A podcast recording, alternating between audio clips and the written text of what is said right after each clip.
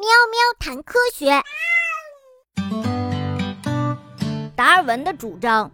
看到大灰星蓝和巨大天鹅，我们不禁会感叹：这个世界呀，居然存在着这么多有意思的搭档。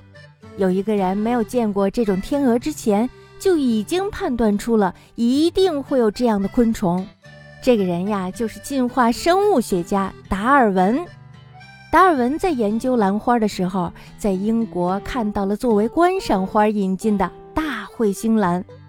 一八六二年，达尔文出版了关于兰花的书。他说，在马达加斯加岛上一定会有嘴巴长得像大彗星兰蜜囊一样的昆虫，不然大彗星兰这样的植物是不会生存到现在的。但是呢，很多的人都不相信达尔文的话。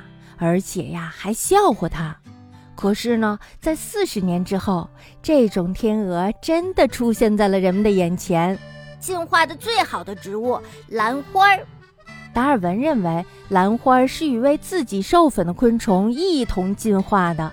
大彗星兰为了不浪费一滴蜜，就将自己的蜜囊进化成了跟巨大天鹅的嘴一样的长度。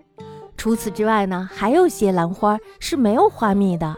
它们为了吸引昆虫，会散发出特殊的香气，或者散发出有花蜜的兰花才有的气味儿，还有的会开出跟雌蜂一样的花儿。